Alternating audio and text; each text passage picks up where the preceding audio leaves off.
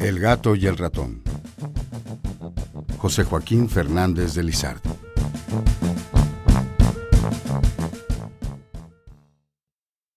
Michirrimau, gato marrullero, espiaba un ratón en su agujero.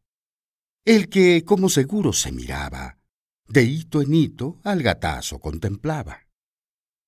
Metía éste la mano de repente, por si acaso pillaba buenamente al ratón infelice. Y viendo que no puede, así le dice.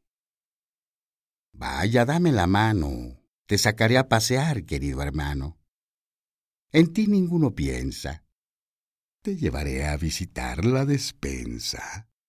Y allí te pondrás liso de queso, de jamones, de chorizo, de dulces, de cecinas y de otras infinitas golosinas.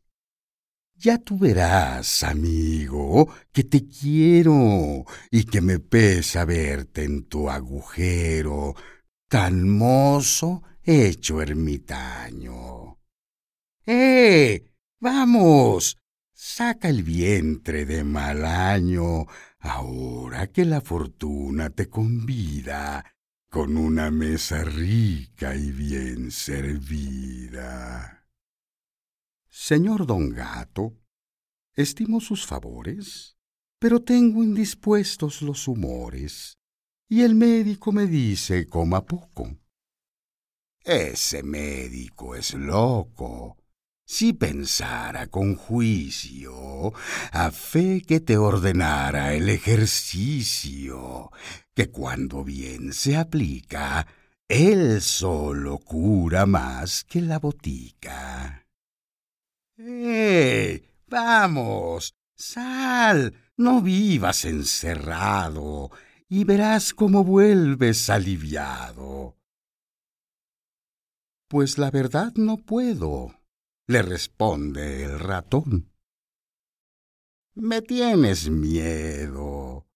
Se te conoce y tienes mil razones, pero a mí no me gustan los ratones. Cuando era mozo me empaché con ellos y de entonces acá no puedo verlos. Cree pues lo que te digo y sal, seguro de que soy tu amigo. Que aunque me ves con uñas bien armado, no soy gato mal intencionado. Sal pues, hijo, seguro de que te quiero bien y te lo juro. Si no te conociera, dijo el ratón, saliera. Pero ya te conozco, mentecato. ¿Cómo no has de ser mal si eres gato? Te comiste a mi padre, lo mismo hiciste con mi pobre madre y a manotazos crueles e inhumanos te almorzaste una vez a mis dos hermanos, al mayor y al más chico. Mas yo no te daré por el hocico, que si de mi familia ya he quedado solo por ti, estoy escarmentado. Siempre habré de tener por muy dichoso al que hace el mal ajeno cauteloso.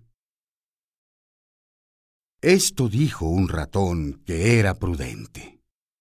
Oh, si pensara así toda la gente.